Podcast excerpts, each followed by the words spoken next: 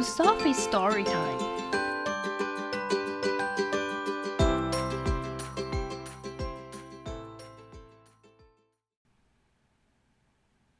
Today's story is Noisy Neighbors by Ruth Green.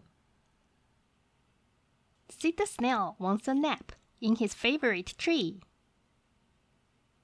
瓜牛 Sid 想在他最喜欢的树上小睡一会儿。嘘。But those chirping sparrows are as loud as can be. 但是那些叽叽喳喳的麻雀却声音很大。The allotment seems cozy and quite quiet too. 这个分配也看起来很舒服，而且也很安静。The old singing foxes make a hullabaloo. 直到狐狸的歌声喧闹起来。So he heads to the garden to find some peace there. 于是他前往花园去寻找一些平静。But the bees buzz so loudly 但是蜜蜂的嗡嗡声太大了。It just isn't fair，这真是不公平。The ducks are cracking and splashing around，鸭子嘎嘎的叫，溅起水花。The squirrels are crashing about the playground， 松鼠们在游乐场里面乱窜。The owls are hooting in the dark of wood。猫头鹰在黑暗的树林里叫，and the badgers are chattering，獾还在叽叽喳喳的。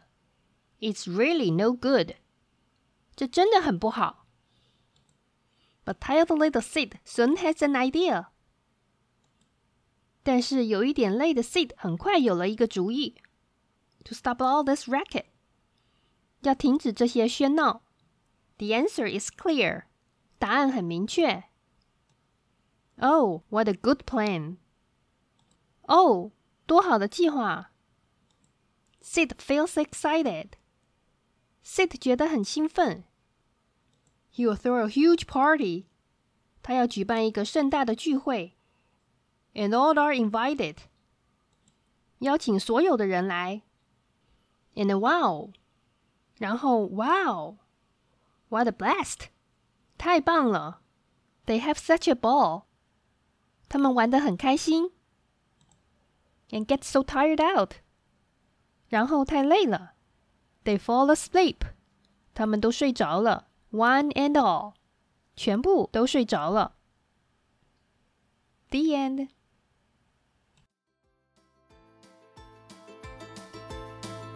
Thanks for listening today. If you like the story and would like to help to keep kids excited about the books and the stories, please follow us subscribe, and consider to support our channel via the link in the description. Thank you, and see you next time!